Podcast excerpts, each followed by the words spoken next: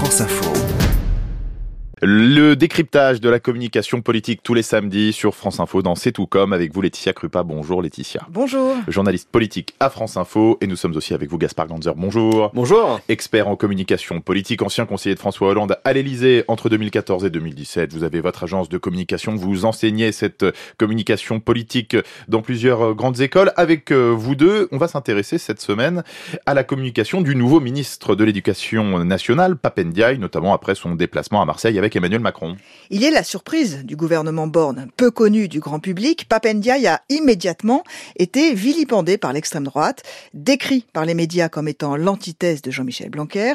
Sa parole était donc très attendue, mais pour le moment, il n'a communiqué qu'une fois le jour de la passation de pouvoir rue de Grenelle avec un message clair qui a posé ses premières intentions. Merci infiniment, cher Jean-Michel. Merci infiniment, chère Sarah, pour euh, les propos si éloquents que vous avez euh, tenus euh, à l'instant dans cette belle maison qui est la maison de la vie. En effet, comme vous l'avez si bien dit, et en disant cela, j'ai une pensée pour un collègue historien, Samuel Paty euh, dont l'exemple et dont la mémoire euh, sont euh, gravés dans nos esprits et dans nos cœurs. Et pour faire de son hommage à Samuel Paty le marqueur de sa mission au ministère de l'Éducation nationale, Papendiaï s'est rendu pour son premier déplacement au collège de Conflans-Sainte-Honorine où enseignait le professeur d'histoire-géographie. Mais le ministre l'a fait sans caméra et ce n'est que le lendemain que la presse a relayé sa visite. Gaspard Ganzer, qu'est-ce que ces débuts disent de la communication qu'a choisi Papendiaï? Papendiaï sait euh, qu'il est attendu au tournant parce que ce nom avait peu circulé avant qu'il arrive euh, rue de Grenelle. Et donc il a voulu euh, marquer son empreinte rapidement. Et son empreinte elle est autour de son parcours et de sa formation, celle d'un historien, d'un professeur d'histoire qui est attaché à l'histoire, à la mémoire et au symbole. Et c'est pour cela qu'il a voulu se mettre dans les pas en fait non pas de ses prédécesseurs mais d'un de ses collègues qui a malheureusement perdu la vie dans le cadre d'un attentat terroriste. Est-ce qu'on peut dire que sa nomination au ministère de l'Éducation nationale est aussi un coup de com' Incontestablement, parce que le premier gouvernement euh, d'Elisabeth Borne est quand même un gouvernement de continuité, et un peu comme Emmanuel Macron avait euh, choisi la figure de Nicolas Hulot en 2017, ou un peu plus tard celle d'Éric Dupont-Moretti, il a voulu attirer l'attention avec ce ministre peu connu du grand public, mais très connu dans le milieu académique parce que très impliqué sur la question de la lutte contre les discriminations et qui, par son parcours, son origine, marque les esprits. Et son deuxième déplacement officiel s'est donc déroulé jeudi aux côtés du chef de l'État à Marseille pour lancer l'école du futur.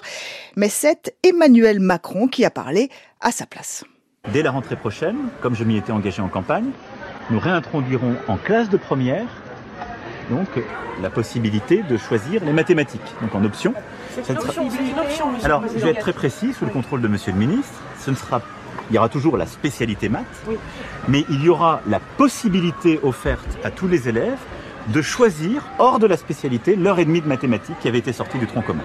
On note hein, le sous le contrôle de Monsieur le ministre qui euh, n'a dit aucun mot. Donc, Gaspard Ganzer, nous sommes, c'est vrai, dans cette période dite de réserve avant les législatives, mais tout de même, on pouvait peut-être attendre une petite prise de parole du nouveau ministre de l'Éducation nationale.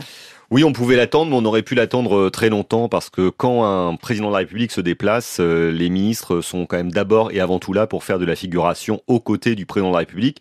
On a coutume de dire que sous la Ve République, le président de la République s'occupe de tout, y compris de la couleur des rideaux et de changer les ampoules à l'Élysée. Et dans les déplacements ministériels et présidentiels, on le voit particulièrement. C'est très difficile pour un ministre d'exister, notamment quand celui-ci a peu d'expérience politique. Donc on peut toujours dire un mot en passant, mais la star du jour dans un déplacement, c'est le président et rien que le président. Est-ce que la date de sa première future prise de parole euh, est déjà déterminée, vous pensez? Pas encore, je crois, mais comme beaucoup de ministres novices, je pense aussi à Rima Abdul Malak euh, qui est à la culture, il se redoute un peu cette première prise de parole euh, dans les médias audiovisuels ou même dans la presse écrite parce qu'ils savent qu'ils sont attourdus au tournant, donc ils s'entraînent, certains font du média training, en tout cas ils calibrent leur message et ils attendent pour passer dans l'acte du feu. Et c'est donc Emmanuel Macron qui a pris aussi en charge la présentation du nouveau ministre de l'Éducation nationale avec des formules ciselées, un destin d'excellence, produit de l'égalité des chances, un homme dont le discours universaliste et l'attachement à notre République sont indiscutables, le tout avec Papendiaï muet à ses côtés. La communication du nouveau ministre de l'Éducation nationale, Papendia, est décortiquée dans C'est tout comme avec vous, Laetitia Krupa et Gaspard Ganzer.